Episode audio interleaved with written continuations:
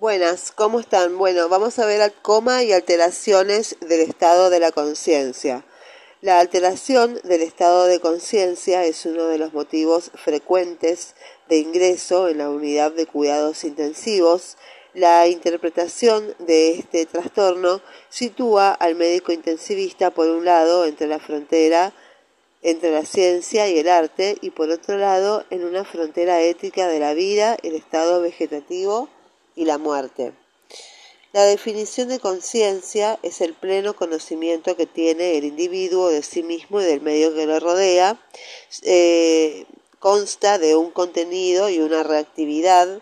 El contenido eh, está representado por las funciones mentales superiores como aprendizaje, memoria, asociación de ideas, taxia, faxia, apraxia, su localización anatómica es básicamente córtico subcortical. La reactividad de la conciencia consiste en la capacidad de despertar o reaccionar frente a estímulos y el mantenimiento de ciclos de sueño y vigilia y su localización anatómica es básicamente mesencéfalo-pontina con proyecciones a la corteza bulbo-medular que son los cordones posteriores sistema activador reticular ascendente. Con respecto a las alteraciones parciales de la conciencia, tenemos la obnubilación, que es la alteración en la atención y en la senso-percepción. El paciente se encuentra ensimismado, distraído y puede estar tranquilo o irritado. Al atraer su atención, responde a los comandos verbales adecuadamente, conservando las funciones mentales superiores. El paciente está lúcido. En la confusión es una alteración en la asociación de ideas, atención, memoria y aprendizaje. El paciente se desorienta primero en tiempo, luego en espacio y por último en lo relativo a hechos y personas aparece la fabulación de relleno. El delirium. El delirium es otra alteración parcial de la conciencia. El DSM-4 define al delirium como la alteración de la conciencia con desorientación temporoespacial, disminución de la habilidad para focalizar, sostener o cambiar la atención, cambio cognitivo,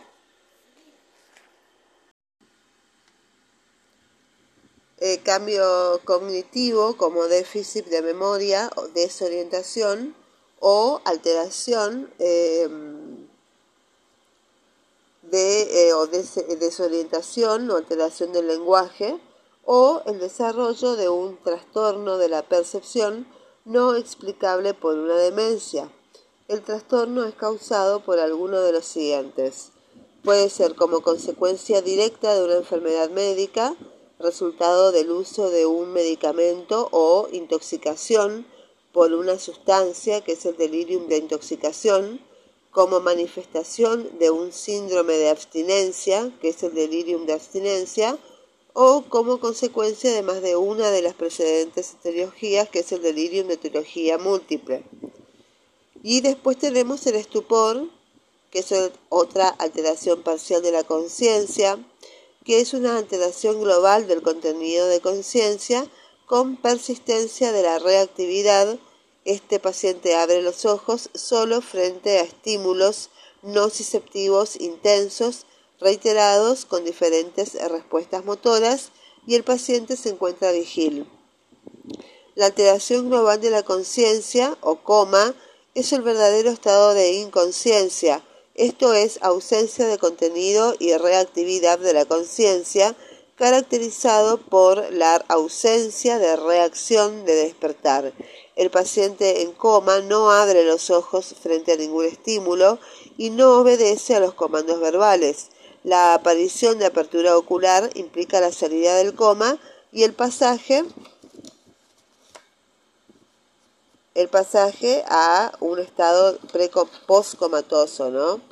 Entonces, em, eh, de acuerdo a Plum y Posner, eh, las causas mayores de coma se pueden clasificar de acuerdo a lesiones hemisféricas eh, unilaterales con efecto de masa que comprimen o desplazan el diencéfalo y el tronco cerebral. Pueden ser hematomas por un infarto eh, maligno en el territorio de la arteria cerebral media, contusión hemorrágica, absceso o tumor. También puede ser por lesiones hemisféricas bilaterales que dañan o comprimen la formación reticular ascendente a nivel del tálamo, interrumpiendo la proyección de fibras del circuito tálamo cortical como por ejemplo una lesión penetrante, múltiples contusiones traumáticas, encefalopatía anóxica, hemorragia subaracnoidea, múltiples infartos, trombosis eh, eh, venosas eh, cerebrales, infarto talámico bilateral, linfoma, encefalitis, encefalomielitis, metástasis múltiples, gliomatosis y leucoencefalopatía aguda o hidrocefalia. Después tenemos las lesiones en la fosa posterior que dañan o comprimen la formación reticular ascendente en el tronco, como serían lesiones cerebelosas, hemorragia pontina, oclusión del vacilar, mielólisis, mielolínisis. Después tenemos las lesiones o contusiones lesiones difusas cerebrales que afectan los procesos fisiológicos del cerebro, como serían las convulsiones generalizadas, la intoxicación por drogas, hipotermia, inhalación de gases, catatonía aguda, síndrome neuroléptico maligno. También pueden ser por lesiones metabólicas agudas o endocrinológicas, como la hipoglucemia, hiperglucemia, hiponatremia, hipernatremia, enfermedad de Addison, hipotiroidismo agudo, pan hipopituitarismo, uremia aguda, super, e hipercapnia. Y después tenemos las psicógenas, que son el trastorno conversivo, antes llamado histeria. En resumen, para que exista coma debe ser de causa estructural y se requiere la lesión de la formación reticular en el tronco. Los estados postcomatosos tenemos la escala de, Glasgow de recuperación, clásica que establece grados, 5 grados, que como la escala de coma tiene mayor puntaje cuando mejor es el resultado y la nueva versión de la escala de de Glasgow permite 8 grados. ¿Sí? Em, y la vamos a ver eh, en, otras, en otras ediciones, en otros episodios, ¿sí? Eh, las, bueno, la muerte encefálica eh, se trata de muerte, eh, de la muerte que se define según criterios neurofisiológicos y cabe consignar que si bien el Código Civil argentino solo reconoce como causa de muerte los criterios cardiorrespiratorios, una adecuada lectura de la ley 24.193 de trasplante de órganos y material anatómico humano exime de penalidades para la desconexión de pacientes en muerte encefálica. Las secuelas graves tenemos el estado vegetativo persistente. Eh, otra secuela grave es el síndrome de enclaustramiento, también llamado síndrome eh, de cautiverio es un estado de desaferentilización, esto es una cuadriplegia anátrica. El paciente se encuentra lúcido, mira, oye y escucha, y el nivel de lesión se encuentra en la protuberancia rostral alrededor de la decusación de las pirámides. El estado de conciencia mínima se define cuando el paciente presenta una respuesta sustentable y reproducible a diferentes estímulos que implican contenido de conciencia y responde a órdenes simples, responde sí o no con gestos o con sonidos, verbaliza sonidos inentendibles, demuestra comportamiento con propósito, incluyendo gestos afectivos o movimientos no reflejos frente a estímulos determinados. Em, la evaluación del paciente en coma como en toda emergencia médica, la evaluación inicial para la reanimación del paciente eh, con control de la vía aérea, aporte adecuado de la respiración y de la circulación antes de realizar estudios complementarios como son traslado a tomografía que pueden comprometer la vida. Se debe efectuar la determinación inmediata de los signos vitales y una em, eh, medición rápida de la glucemia y es trascendental una cuidadosa anamnesis a los familiares, en especial énfasis en descartar un consumo de drogas o tóxicos. Algunos datos del examen clínico orientan al diagnóstico. La hipertensión arterial en el paciente comatoso sugiere elevación de la presión intracraneal como expresión de la tríada de Cushing, que es sobredosis de drogas, cocaína, anfetaminas o encefalopatía hipertensiva. La hipotensión o shock puede reflejar miocardio atontado o disfunción miocárdica de causa neurológica por miocitolisis secundaria a hiperactividad simpática. La presencia de fiebre mayor de 40 grados sugiere infección fulminante, endocarditis bacteriana con múltiples embolias o infección del sistema nervioso central pero puede ocurrir en hemorragia pontina masiva, hemorragia subaracnoidea o traumatismo de cráneo. El mecanismo implica compromiso isquémico o hemorrágico del hipotálamo y la hipotermia con una temperatura menor a 35 grados indica exposición accidental, hipotiroidismo, enfermedad de Addison, hipoglucemia e intoxicación.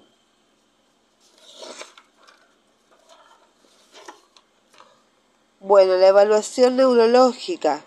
Eh, si bien eh, un paso importante del diagnóstico diferencial en un paciente con coma entre las causas estructurales y las metabólicas, las causas estructurales están indicadas por la presencia de déficit motor lateral y una progresión rostro-caudal de disfunción troncal y la presencia de movimientos involuntarios como convulsiones, mioclonías o asterixis, especialmente si son generalizadas, sugieren etiología metabólica.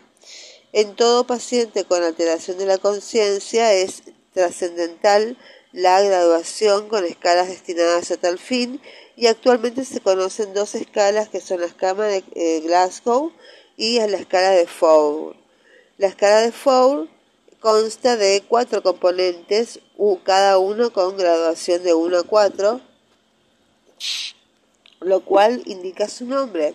Valora la respuesta ocular, incluyendo la apertura o movimientos oculares, la respuesta motora, que son los reflejos de tronco como pupilas, reflejo corneano o tos, y la respiración. La escala Four con Glasgow 3 eh, puede detectar un síndrome de enclaustramiento en un paciente con Glasgow 3 o puede diagnosticar un estado vegetativo en el cual los ojos abren espontáneamente y puede existir una respuesta motora otorgando un Glasgow excesivamente elevado a la gravedad del enfermo. La escala Four, a medida de la escala de Glasgow, no incluye la respuesta verbal y posee más valor en la emergencia o en la terapia intensiva en los pacientes intubados. Los cuidados generales del paciente en coma. El paciente en coma se encuentra absolutamente dependiente del equipo terapéutico y más allá de la etiología, los cuidados son similares en todos los pacientes. La posición de la cabeza entre 0 y 30 grados permite asegurar una adecuada presión de perfusión cerebral el ungüento oftálmico permite preservar las córneas, siempre hay que pensar que el paciente es un potencial donante de órganos. La utilización de, em, la cloroxidina para la higiene oral, em, lavado y cepillado de dientes, permite disminuir la incidencia de neumonía intrahospitalaria y evita la desagradable halitosis característica de estos pacientes. La asistencia respiratoria es muy importante en el paciente comatoso. Si no requiere ventilación mecánica, se recomienda la colocación de un tubo de Mayo o de Gedel. La intubación orotraqueal se encuentra indicada en todos los pacientes con Glasgow menor a 8 o con gran lago faringio y mal manejo de las secreciones y deben utilizarse tubos de baja presión que pueden ser mantenidos hasta 21 días. Sin embargo, se aconseja la traqueostomía luego del séptimo día en caso de sospecha de evolución hacia el coma prolongado. La ventilación mecánica está indicada ante la aparición de hipoventilación alveolar. Esto quiere decir que hay una presión parcial de oxígeno menor a 60 y o una presión parcial de dióxido de carbono mayor a 40 milímetros de mercurio o para tratar la hipertensión intracraneal y la estrategia ventilatoria inicial debe ser de un modo asistido controlado adaptado al ambiente con benzodiazepinas de acción ultracorta como el midazolam o el propofol, junto con otros opiáceos como fentanilo o remifentanilo. El agregado de bajos niveles de presión positiva al final de la aspiración, PIP hasta 5 centímetros de agua, lo ayuda a prevenir las atelectasias. Si se cuenta con respiradores microprocesados, es útil la presión de soporte, ya que permite controlar la hiperventilación neurógena central y facilita la etapa previa al destete. Eh, una última consideración respecto a la ventilación mecánica es la utilización de PIP en niveles superiores a los mencionados y previamente. Si bien la PIP dificulta el retorno venoso y puede aumentar la presión intracraneal, en caso de presentarse dificultad respiratoria del adulto, la hipoxemia, por su acción vasodilatadora cerebral, genera aumentos de presión eh, intracraneal, ¿sí? Eh, mayores, eh, por lo que la PIP, al mejorar la hipoxemia, permite disminuir la presión intracraneal y por otra parte, niveles de PIP menores de 10 no generan hipertensión intracraneal.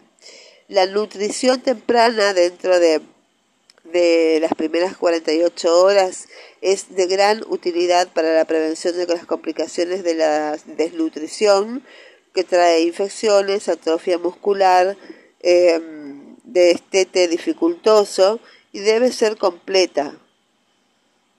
Debe ser completa y preferentemente por vía enteral con sondas de Silastic, que es un elastómero de silicona, nayo y nayo nasoyeyunales y con bomba de infusión continua. En los comas prolongados se recomienda la gastrostomía. En caso de no poder utilizarse la vía enteral, no se debe dudar en iniciar rápidamente la alimentación parenteral, que también debe ser completa cubriendo las necesidades metabólicas reales del paciente. El cambio de decúbito cada tres horas permite evitar la formación de escaras y es importante recordar que éstas se producen aún con colchones de agua o neumáticos. La kinesioterapia es fundamental en estos pacientes durante 30 minutos, por lo menos dos veces al día, y debe consistir en kinesioterapia respiratoria, instilación y aspiración de secreciones, movilización pasiva de miembros y, según las escuelas, estimulación eléctrica para lograr movilización activa y las férulas eh, termomoldeables son una importante ayuda para la prevención de posturas viciosas que conspiran para la rápida rehabilitación post-coma. La musicoterapia, ya sea con un terapeuta o con el sencillo hecho de colocar un Walkman con la música preferida del paciente, parece ser importante para el confort de los pacientes sobre todo por el nivel de ruido de las terapias intensivas y la presencia del familiar debe ser permitida para más complacencia y se debe estimular el contacto físico con el paciente, dado que la mayoría de los sobrevivientes relatan que su principal recuerdo se recaba en eso. La prevención de la trombosis venosa profunda y del tromboembolismo pulmonar puede realizarse con medidas neumáticas, heparina sódica, de bajo peso molecular o con la compresión intermitente de, con vendas elásticas 20 minutos por hora o botas neumáticas. La hidratación debe garantizar el flujo urinario de por lo menos 50 mililitros por hora y debe erradicar el concepto de restricción de líquidos, aportando sodio, potasio, magnesio, calcio y fosfato, ya que su disminución puede agregar morbilidad a la patología de base. La glucemia debe mantenerse entre 140 y 160 milímetros de mercurio, como en todas las patologías neurológicas, y la sonda vesical permanente tiene sus defensores y detractores y es importante recordar que si se utilizan colectores de orina deben ser cambiados cada seis horas ya que en caso contrario la incidencia de infección es igual a la de la sonda. El pronóstico del paciente comatoso se basa en la etiología, los signos clínicos electrofisiológicos, neuroimágenes y los datos bioquímicos. La etiología determina gran parte del pronóstico y se cree que el coma tóxico metabólico tiene mejor pronóstico que el coma estructural. Eh, los signos clínicos, los que correlacionan el peor pronóstico luego del coma, incluyen el componente motor en las caras de Glasgow, el tiempo de coma y los signos de daños de tronco. En dos revisiones sistemáticas de coma para, paranóxico, la ausencia de respuesta motora al tercer día predijo malos resultados. La escala Four, como se menciona anteriormente, es un factor de predicción de mortalidad más fiable que la de Glasgow, sobre todo en puntajes más bajos.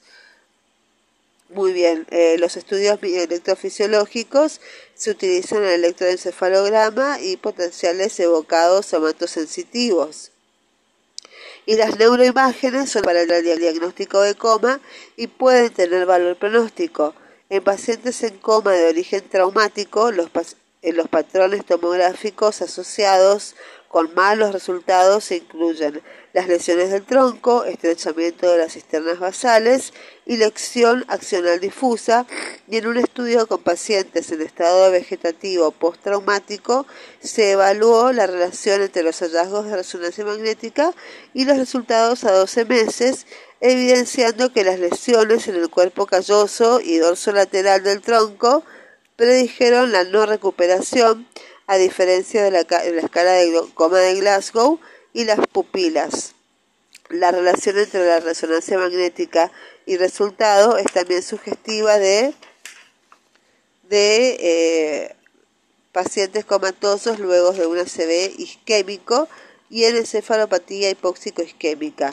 Los marcadores bioquímicos eh, se ha postulado que la presencia de moléculas cerebroespecíficas en la sangre o líquidos cefalorraquídeos reflejan la severidad del daño cerebral y las moléculas estudiadas eh, incluyen enolasa neurógena específica, proteína acidífica fibrilar y aunque presentan sensibilidad para daño cerebral, la especificidad y el valor de predicción de estos estudios ha sido insuficiente cuando se comparan con variables y estudios electrofisiológicos. Con respecto a las consideraciones éticas y legales, la ley 26.742, también llamada la muerte digna, eh, permite la suspensión de medidas terapéuticas consideradas extraordinarias en los pacientes con estado vegetativo definitivo y esto alivia la presión del medio intensivista a la hora de admitir este tipo de pacientes en la unidad, más aún teniendo en cuenta la escasez habitual de camas en, terapia intensiva, sobre todo en los hospitales públicos. Y recomendamos la lectura de la tesis de Magnate, eh, una de las inspiradoras de la ley, para una mejor comprensión de los aspectos y alcances ético-legales. Muchas gracias.